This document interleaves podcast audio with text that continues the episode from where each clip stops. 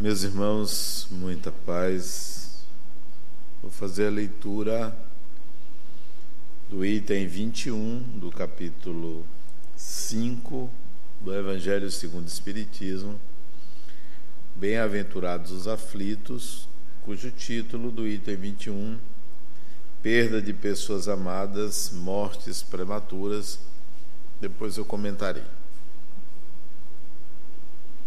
Trata-se de uma mensagem do espírito Sanson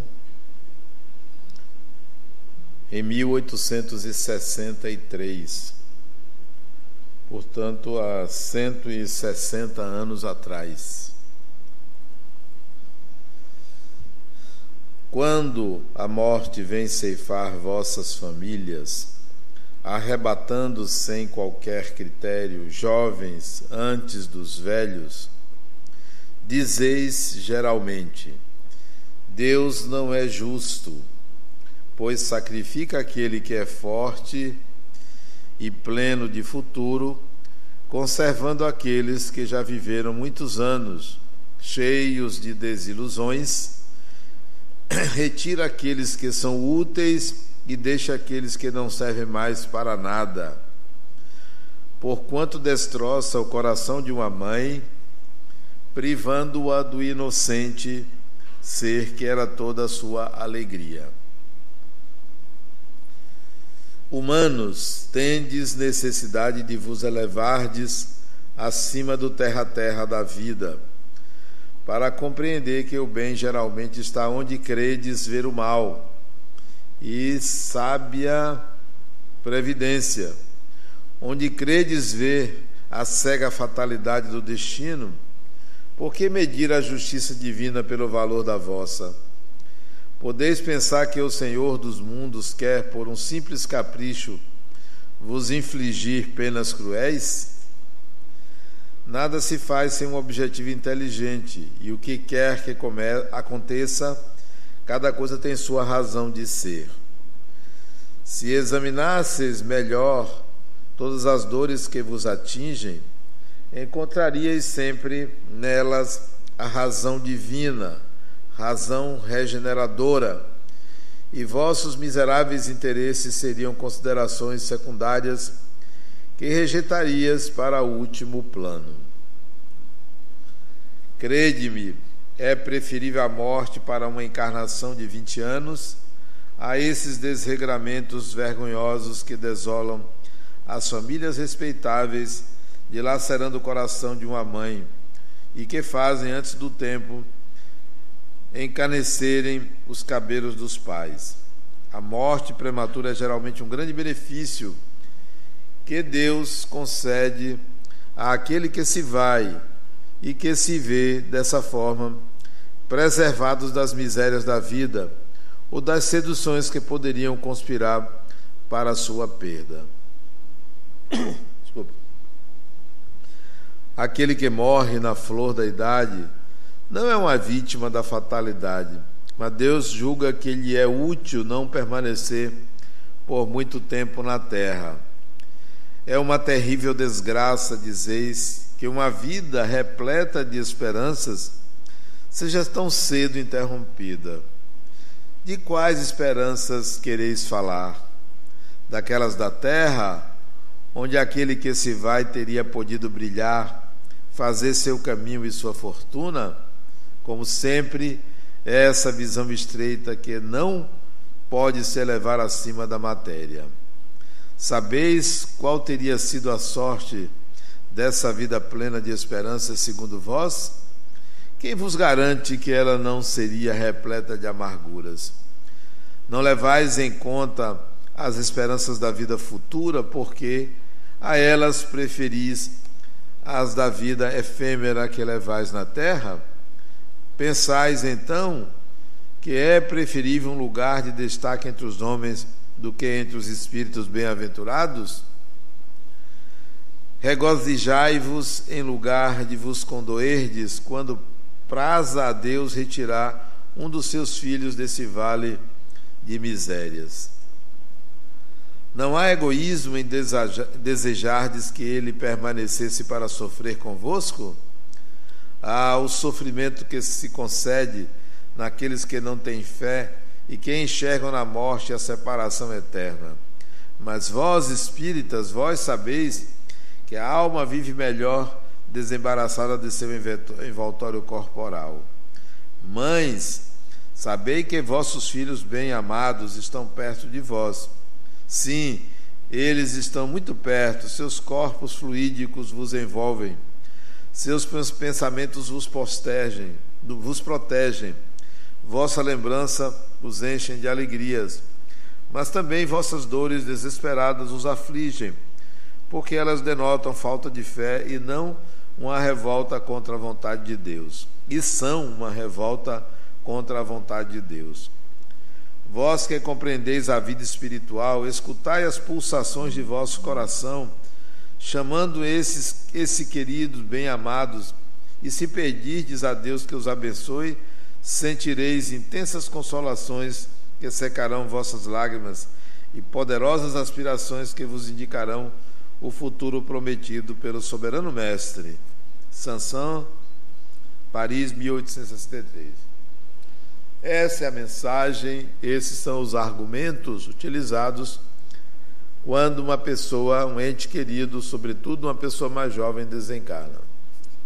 Sinceramente, eu, se um ente querido meu, jovem, um filho jovem, desencarnasse, eu sentiria bastante, mesmo sendo espírita. As palavras que estão escritas aqui não me consolariam, não me dariam tranquilidade, não me dariam paz, eu ainda teria a sensação de perda. Por essas palavras. O que, que eu diria hoje? Eu me lembro que conversando com um irmão meu, mais jovem, que desencarnou, ele sabia que ele já teria desencarnado antes, dada a perturbação dele. Ele veio a desencarnar cerca de, creio que, oito anos atrás. Ele sabia que ia desencarnar, mais dia, menos dia, e um dia ele conversou comigo na minha casa. Ele passou um tempo morando comigo e ele me disse: meu irmão, não pense que eu, não, eu tenho medo de morrer. Eu estou preparado. Estou preparado. Fico, ficaria muito preocupado se as pessoas chorassem a minha morte. Você sabe, como eu, a morte não é o fim, eu vou continuar vivendo, existindo. Agora, essa vida não me serve mais, não me é agradável, não quero me matar, não sou um suicida, mas essa vida não me serve mais, eu já teria ido embora há mais tempo. Isso é uma conversa informal eu com ele. A visão dele era uma visão espiritual sobre a vida dele, que é o caso da visão daqueles que pretendem se enxergar como espírito. Há que ter uma visão espiritual da própria vida e não apenas uma visão espiritual do além ou da vida após a morte há que se ver como um ser espiritual numa jornada, numa experiência chamada reencarnação. Há que ter essa visão. Mas a grande maioria não tem essa visão. A grande maioria quer se salvar, quer se resolver, quer resolver os seus problemas, não tem uma visão de si mesmo como espírito. E essa é a questão. Quando eu tinha 16 anos, janeiro de 1971, meus pais me mandaram para morar em São Paulo, sozinho, 16 anos. Ah, eu chorei bastante lá, sozinho, não conheci ninguém. Nenhum parente, nada, ninguém. Fui servir numa unidade militar, onde passei dois anos servindo, no Exército. Foi uma experiência extremamente gratificante. Mas eu chorava muito. Saudade, separação. Naquele tempo não tinha celular. Meus pais não tinham telefone em casa. Era um luxo o telefone. Eram muito pobres. Não tinham. E eu sofri bastante separado. Só era por carta, mas uma carta demorava 30 dias para chegar, 30 dias para voltar uma resposta quando tinha. Então, as cartas eram quase que duas, três no ano. Então não tinha comunicação. Eu imagino que a desencarnação de um ente querido é mais ou menos assim. Você não tem celular, você não tem telefone, e as cartas são recados, são sonhos, são muito eventuais. Mas encarar dessa forma significa dizer: bom, então é compreensível a morte. É compreensível. É compreensível que possa haver separações para o bem da pessoa, porque eu não queria ir, mas fui. Mas foi muito bom ter ido. Aprendi coisas que até hoje eu sigo, como disciplina, como ser uma pessoa organizada, como ser uma pessoa, como ser uma pessoa determinada. Então aqueles dois anos foram fundamentais na minha vida, muito importantes. A ter desejos soberanos. Então aquilo que parecia ser um mal, era, foi um bem, visto sob outro ângulo.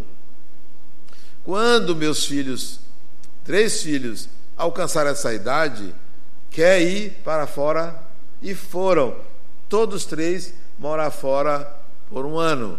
Depois, renovado, minha filha mais velha passou praticamente sete anos morando fora do país. Minha filha mais nova passou de 16, 18, 19, de 20 anos. Até hoje foi morando fora também. Então, meu filho está fazendo curso fora do país. Então, isso para mim é uma separação semelhante à morte. O contato já não é mais um contato do dia a dia, do acompanhamento de tarefas, do controle. Siga a sua vida, estamos conectados para sempre siga a sua vida. Então hoje, se um filho meu desencarnasse, siga a sua vida, da mesma forma que eu, desencarnado, vou dizer, estou seguindo a minha vida. Há uns dez anos atrás, conversando com minhas duas filhas sobre isso, eu disse para elas: olha, nós estávamos conversando assim informalmente na cozinha da casa. Eu disse para elas: eu já estou com saudade de vocês, desses momentos que nós trocamos, das experiências que vivemos. Eu disse, meu pai, você está falando em morrer? Eu disse, não, não é em morrer. É que esses momentos não se repetem. As experiências não se repetem. Você tem uma experiência agradável com uma pessoa, um, um ente querido, seja uma festa, seja um diálogo, seja um lazer no dia seguinte, se você tiver a mesma experiência, será diferente. Nenhuma experiência se repete. Então, eu disse: olha, eu estou com saudade do que eu estou vivendo com vocês, porque eu sei que isso não vai se repetir. A gente vai se encontrar sempre. Somos espíritos afins, amigos, né? nos amamos, mas as experiências não se repetem. Eu já sinto saudade desses momentos. Então, a morte vista sobre esse prisma, você passa a compreender que não se trata de uma escolha de Deus. Você vem para não sofrer, você fica porque você precisa sofrer. Porque o pensamento daquela época, 160 anos atrás, era esse. A encarnação era uma espécie de dívida do espírito. Você tem que voltar para consertar o que você fez de errado. Mas esse não é o entendimento atual. Nós não estamos aqui para resolver o passado. Jamais vamos estar para resolver o passado. Você está aqui, eu estou aqui para me resolver quem eu sou, não quem eu fui, quem eu sou. E eu sou aquilo que penso, sinto, aquilo que desejo, aquilo que é minha tendência e aquilo que faço. Então, hoje eu tenho que me resolver, todo mundo tem que se resolver, para que compreendam que a evolução se dá dia a dia, momento a momento, passo a passo. E não simplesmente você está aqui para se reconciliar com seu irmão, com sua irmã, com seu pai, com sua mãe, com seu inimigo. Essas condições representam, na realidade, quem você é. Os inimigos que você tem são partes de você. As experiências com pessoas que você tem são parte de você. Você tem que olhar todas as suas relações, todos os cenários que você transita e dizer assim: eu sou isto, tudo. Eu sou isso.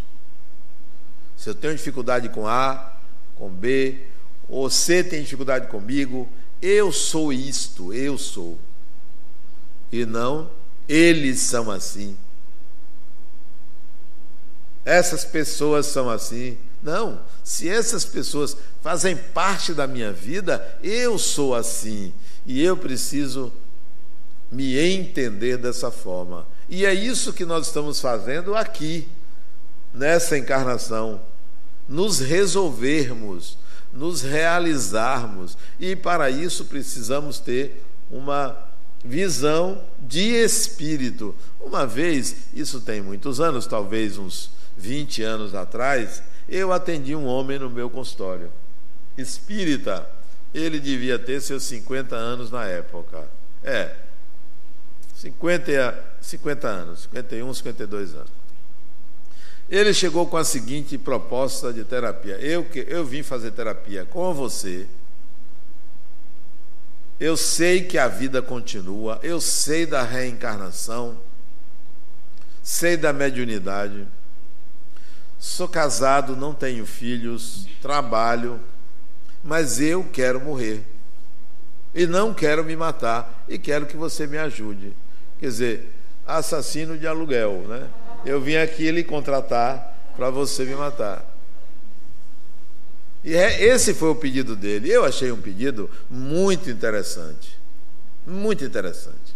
Consciente, eu quero morrer. Eu não quero mais essa vida. Essa vida não me serve. Não estou depressivo, isso ele dizendo. Mas essa vida não me serve. Eu quero encerrar essa porque eu quero começar outra. Raciocínio de quem se vê como espírito. Raciocínio perfeito, límpido, claro. Quero desencarnar, mas não quero sofrer, não quero me matar, não sou suicida. Eu quero simplesmente interromper essa e começar outra. Proposta decente interessantíssima, e aquilo me causou uma espécie de é, vontade de ajudá-lo. Eu quero ajudar essa pessoa. Eu quero ajudá-la a desencarnar. Como matar uma pessoa sem, sem matar a pessoa? Uma proposta interessantíssima. E começamos a conversar. Quem é você? Qual é a sua profissão? Etc, etc, etc. Um bocado de coisa da vida dele. Né? Pessoas que ele conhecia, que eu conhecia também. Muito interessante. Relacionamentos, ele foi casado uma vez, separou-se e estava casado pela segunda vez. A esposa dele, ela tinha a mesma profissão dele, por incrível que pareça, psicólogo. Olha, psicólogo é, é, geralmente são atrapalhados. A grande maioria, e cobram caro. Né? Quer dizer, não precisava cobrar caro, né? e não ser atrapalhado. Pois ele era psicólogo, a esposa também psicóloga. E agora? Analisar uma situação dessa tem a ver com conceitos, ética, princípios.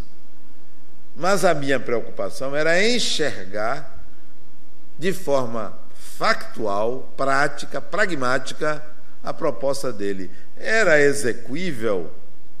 Provavelmente sim. Porque quando o espírito começa a não gostar da vida, quando você encarnado começa a não gostar da própria vida, você está tentando se matar. Não gosto, é ruim, nada presta. Você está começando esse processo.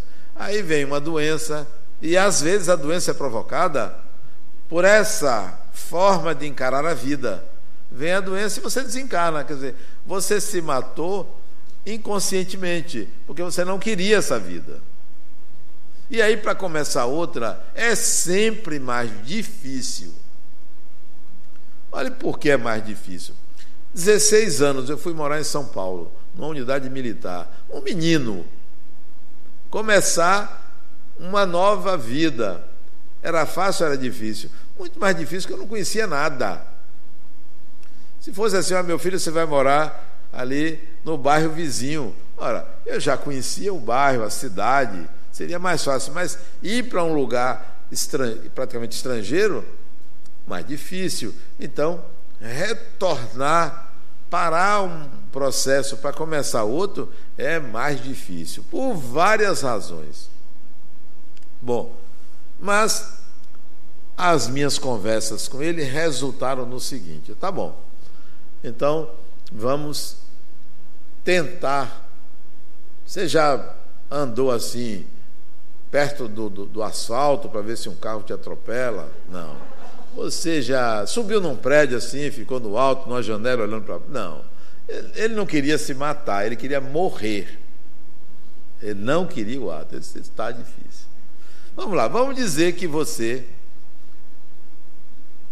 você consiga. E depois? O que é que você vai fazer? Ele disse, eu vou reencarnar. Como? Não, eu vou reencarnar. Mas como você vai reencarnar? Veja bem, você ama alguém? Não, amo, eu gosto de minha mulher, tá, a gente se dá bem. Eu não amo. Tem alguém que você ama? Não. Epa, então, através de que mulher você vai reencarnar? Se você não ama, você é amado por alguma? Não. Quem vai querer um troço como você? Quem vai querer isso? Sério, assim mesmo. Não é que você seja feio, não é meu tipo, mas não é que você seja feio. Mas quem vai querer você como filho? Ah, mas há sempre uma mulher desesperada querendo ter filho. Ok, você vai achar uma mulher querendo ter um filho. E tem muitas que querem ter filho, você vai achar, mas sem vínculo com você. Amando você como um animal ama outro, por instinto, mas não por reconhecer um vínculo afetivo, porque vínculo afetivo se constrói. Não é assim, é minha mãe me ama. Ninguém é obrigado a amar ninguém. Nem filho é obrigado a amar mãe, nem mãe é obrigado a amar filho, nem irmão é obrigado a amar irmão, nem pai é obrigado a amar filho ou filha e vice-versa. Ninguém é obrigado a amar ninguém. Você respeita, você tem gratidão, você cuida, mas o amor é um sentimento gratuito que se constrói. Então, você vai achar uma mulher que vai ser sua mãe, mas não vai ter amor por você será um cuidar instintivo, porque você vai resolver um problema dela. Ela não vai resolver um problema seu, vai resolver um problema dela, que é desesperada em querer ter um filho. Tem gosto para tudo. Então, você não vai encontrar amor. Segundo, quem é essa mulher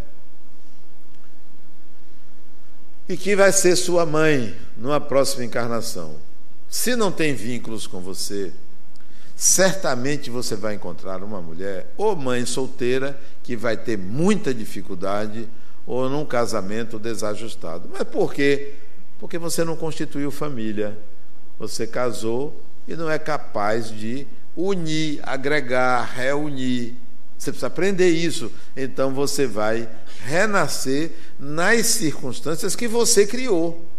Não é karma, não é punição. Você renasce nas condições que você é. É você que é assim. Então, você vai renascer num lar desajustado ou numa circunstância em que você não vai ter o que você espera. Mas Vamos admitir que mesmo assim você eu quero reencarnar. Sabe o que vai acontecer? Vai chegar um dia que você vai dizer: Eu não quero essa vida, porque não é do meu gosto, não é como eu quero. E vai querer outra. E você vai ficar num ir e vir desnecessário, porque na realidade você não quer enfrentar sua inabilidade, sua dificuldade. Mas Adela, qual é a minha dificuldade? Você não sabe amar. Por isso você quer morrer não sabe amar.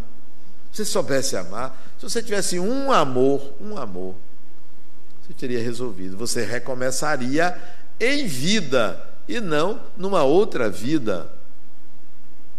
Recomeçar dá trabalho, demora. Meses na barriga de uma mulher, meses inconsciente. Escolher aonde, como, em que circunstância. Por isso que a gente se apega a uma ou outra pessoa para garantir. Garantir. Minha mãe me dizia: Meu filho, você é lindo, mas não se esqueça que eu sou sua mãe. Ela já ela queria o vínculo, mas sabia que daria trabalho esse vínculo, né? Então, nós nos apegamos uns aos outros para ter alguém com quem a gente possa voltar e dizer: Poxa, eu te conheço, eu tenho simpatia por você.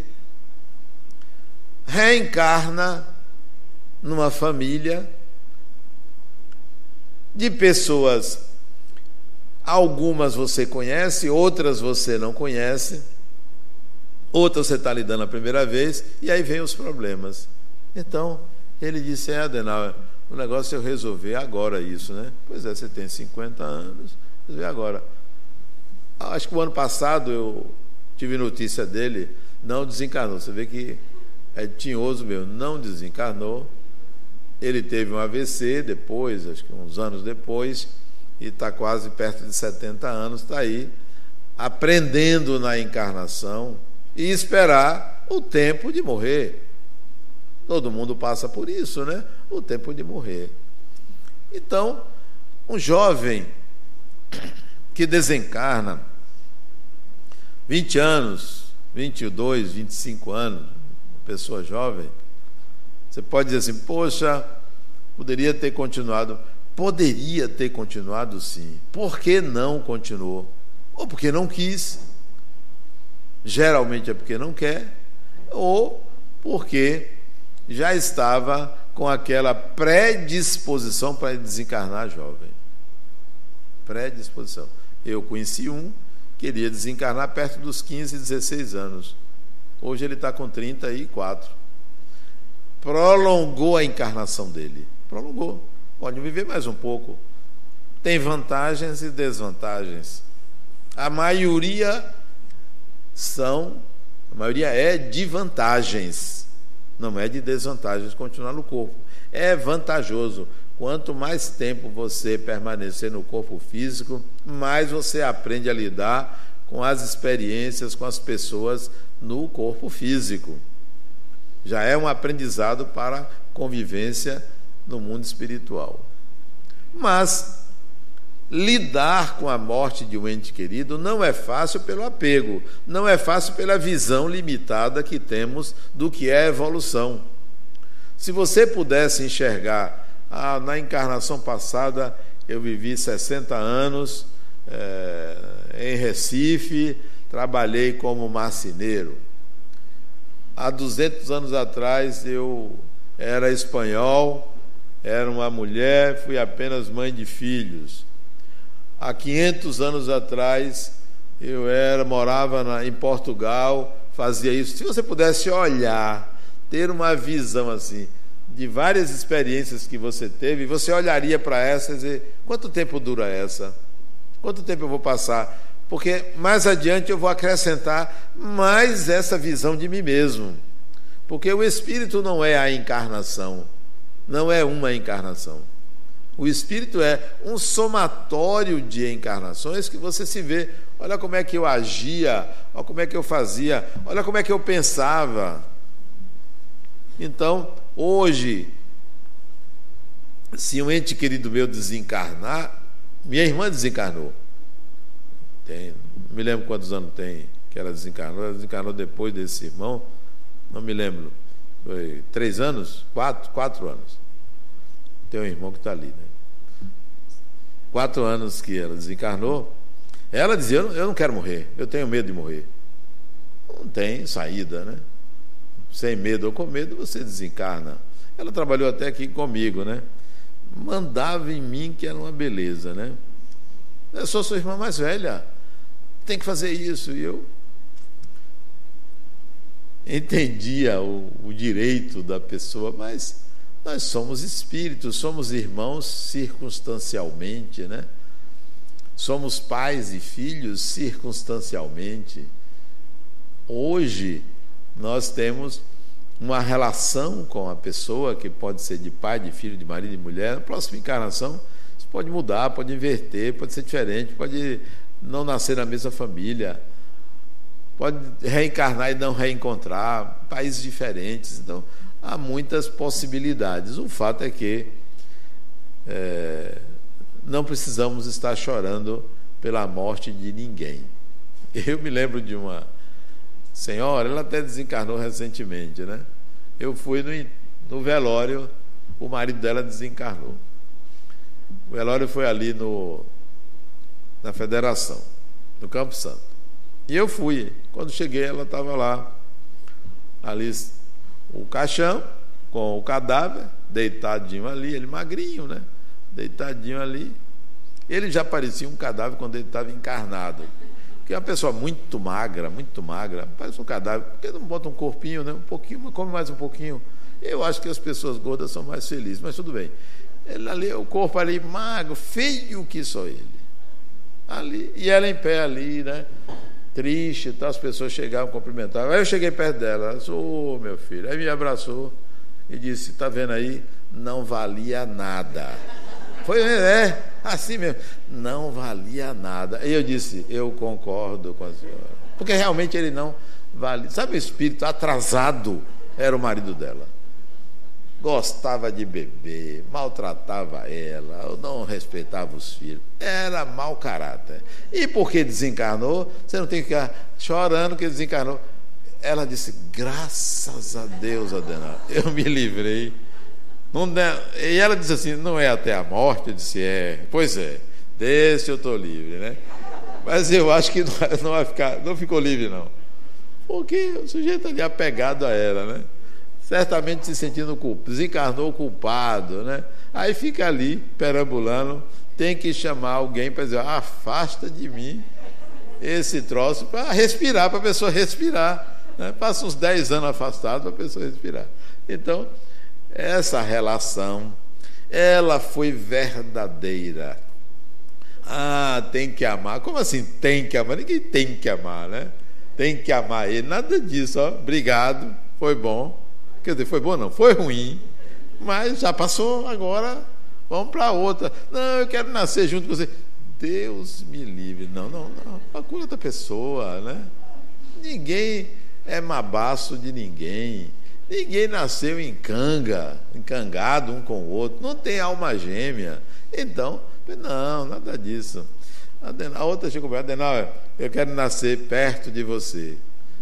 A gente podia ser marido e mulher. Olha que cantada para depois da morte, né?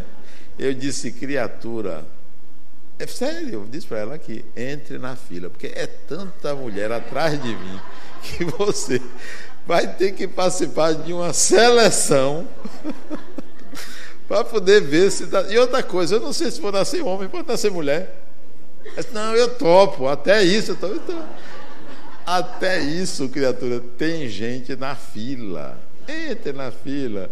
Porque essa escolha, eu vou fazer uma, um concurso público, né? Quem quer? Cheio de candidatos, né? Para nascer junto. Eu já estabeleci uma proposta assim, ó. Próxima encarnação, eu quero me casar com homem ou com mulher, não sei, depende, né? Não tem essa preocupação de ser homem, ser mulher, de ser gay, de ser hétero, isso para mim é secundário. Próxima encarnação, eu só quero me relacionar ou me casar com uma pessoa que gosta de estudar. Segundo, que vem de família rica. Porque casar com pobre é sacrifício em cima de sacrifício. Né? Casar com uma pessoa pobre. Olha. Não sei vocês aqui. Porque tem gente que gosta de pobre, né? Não, humildade. Pobreza nunca foi sinal de humildade. Gosta de pobre. Não, eu quero me casar com uma pessoa que tenha condições. Porque, em vez de ser um para dois, dois para um, vai ser um para um, um igual ao outro, né? Você trabalha, ganha, eu trabalho e ganho, portanto, junta, junta e divide.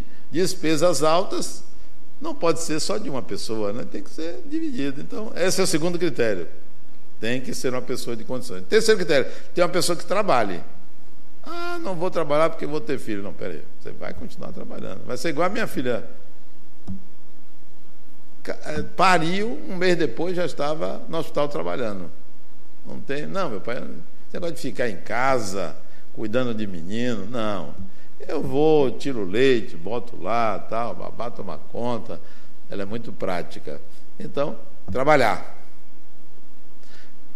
Quarto requisito: não pode ser uma pessoa muito bonita, porque ser bonito dá trabalho, né? Se ser muito bonito, fica todo mundo olhando, a pessoa não tem tempo de cuidar de si, porque tem que cuidar da admiração dos outros. Não, nem, nem feio, e olha que tem muita gente feio na Terra. Nem feio, eu estou falando é, fisicamente. Né? E geralmente quem é feio fisicamente é feio interiormente. Não tem esse negócio, não, a alma é bonita, não tem esse negócio, não. Aí nem seja feio, nem seja muito bonito. Ali, mais ou menos, sabe? Mais ou menos. Quinto requisito: tem que ser uma pessoa que se veja espírito. Não precisa ser espírita, não, tem que se ver espírito. Como isso é mais provável no campo espírita, então tem que começar por ali. Porque você casar com uma pessoa que fica, não, eu sou de outra religião. Vai tomar banho. Eu ainda tenho que estar ali tentando convencer uma pessoa. Não, criatura, ó, se resolva, não coloque religião na relação. Eu não quero que você seja espírita, nem evangélica, nem budista. Não. Eu quero que você se perceba espírito, sem dogmatismo, né? Para não. Tá. Eu me casei com uma mulher que era católica, era espírita, sempre fui. Ela, desde jovem, ela católica. E ela ficava tal. Diz, criatura, não é assim. Disse, não, esse negócio de espírito tal, não venha com esse negócio de espiritismo para mim. É, aí eu joguei uma praga. Isso eu não falei para ela que joguei uma praga. Aí teve um dia que ela acordou e me perguntou assim: Você né, levantou e pegou nos meus pés? Eu disse: Eu não, eu sou tranquilo. Para quê?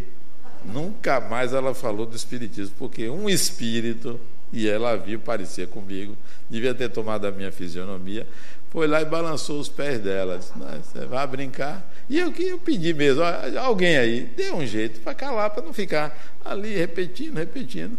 E aí nunca mais. Eu estou falando isso que ela não está aqui, porque ela vem toda quinta, ela não vem sábado. Né? Se ela estivesse aqui, eu não diria isso.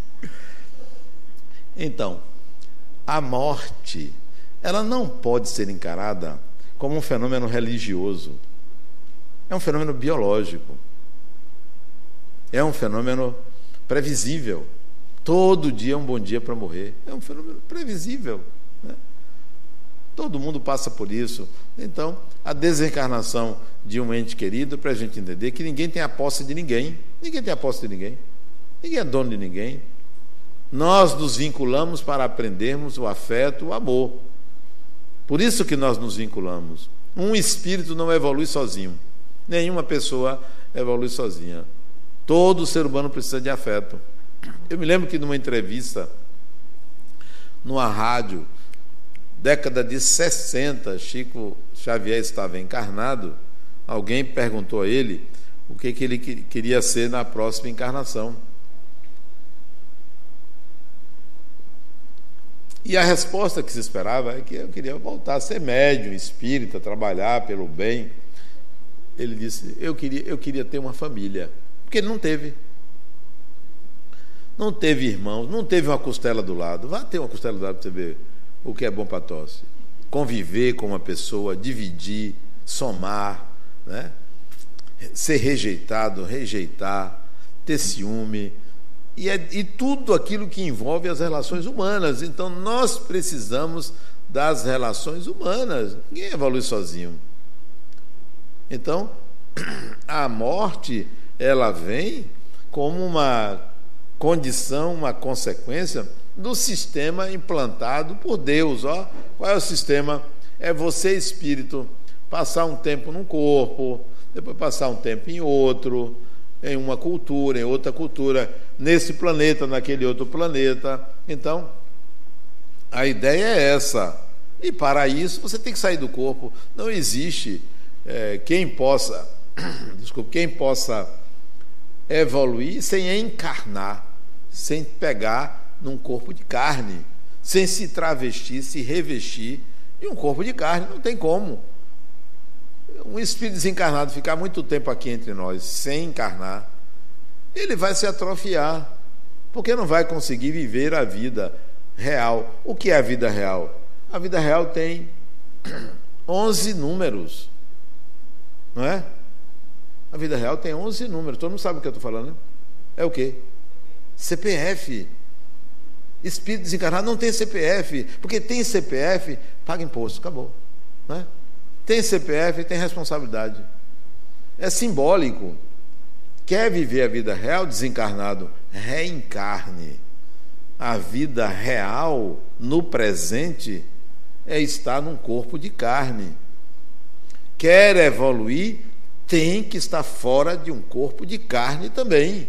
Porque se nós só reencarnássemos seguidamente, não aprenderíamos tudo, porque a sociedade espiritual ela tem uma complexidade tão ou quanto é a complexidade da vida material. É uma vida de relações, de contatos, de trabalho. Muita gente desocupada também, do outro lado, muita gente desempregada, muita gente sem fazer nada, muita gente olhando para quem está aqui, muita gente ainda aqui perambulando. Tem toda uma complexidade, mas também tem nuances inimagináveis para quem está encarnado. Situações, experiências que na vida material você não tem, tanto quanto desencarnado não tem certas experiências que só tem na vida material. Se complementam. São diferentes nesse sentido porque há uma zona de confluência, mas há diferentes experiências que só tem uma, só tem na outra. Mas ainda, se na Terra nós reencarnássemos apenas na, no país que tem maior IDH do planeta, se eu não me engano é a Noruega. Só reencarnasse na Noruega. 20 encarnações. Aprenderia tudo da Terra? Não. Teríamos que reencarnar em diferentes culturas. Ásia, África, Américas, Europa, diferentes culturas, para que você aprenda coisas que você não aprende é, em todos, em cada lugar. Não aprende. Vá conviver no Brasil. Vá viver só no Brasil. Eu me lembro a primeira vez que eu fui aos Estados Unidos, eu aluguei um carro. O que eu levei de xingamento, porque eu estava acostumado a dirigir aqui, sabe? A forçar uma entrada, né? A dar uma vaguinha sem renda. E lá o povo dirige de uma forma muito é, organizada. Eu me lembro uma vez que eu saí de uma, uma rua para entrar em outra, tinha um pare. O pare, o que, a gente faz aqui? A gente olha o pare, olhou, olhou, não para, né? Lá você, mesmo que não tenha carro de um lado, você tem que parar. Está escrito pare, tem que parar. Você não, aqui você não para. E eu não parei e segui. Não vinha carro, nem de um lado nem de outro. No estacionamento de um grande shopping, no estacionamento, não vinha carro. Mais adiante, uns 200 metros, depois que eu saí do shopping, um sujeito tacou um refrigerante no vidro do meu carro. E disse lá umas palavras em inglês que não dá para repetir aqui. Então, a cultura é outra, é outro modo de viver. Então, se você só reencarna aqui, você adquire certos protocolos de vida que não lhe levam a evoluir. Você precisa viver em outros lugares para aprender. Desencarnou. Vai para onde? A maioria daqui vive em cidades espirituais aqui no Brasil. Dezenas de cidades espirituais tem. Dezenas não, desculpe, centenas de cidades espirituais tem no Brasil. Você vem de uma, vem de outra. Alguns vêm de fora, da Europa, da África, vem de, outros, de outras aglomerações espirituais. Quando você volta, encontra tudo diferente. Tudo diferente. Não tem lugar. Cadê minha casa? Que casa? Não tem propriedade. Você estava na casa do seu clã familiar que às vezes mudou. Tem que arranjar um trabalho para arranjar alguma, alguma moeda de troca, né? alguma benesse. Porque se você não construir isso, não construir afetos, como é que você vai conseguir sobreviver ou viver bem? Então, a complexidade da vida fora do corpo de carne é também grande. Não se desencarna e vai para um único lugar, como se existisse um governo do mundo que governa tudo.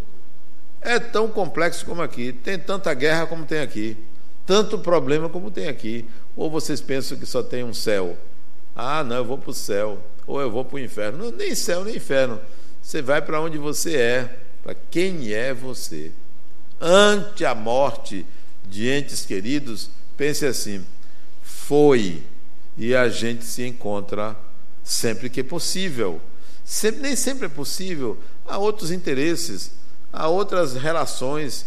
A pessoa com quem você se relaciona pode se vincular a outras que não seja você. Então, o apego, o choro, a lamentação existe por uma dificuldade de entendermos que somos todos espíritos imortais. Há que ter uma visão como espírito para que não fiquemos achando que foi Deus que tirou a pessoa porque a pessoa iria sofrer o resto da encarnação. Não, não é isso. Somos todos espíritos imortais, isso sim. Muita paz.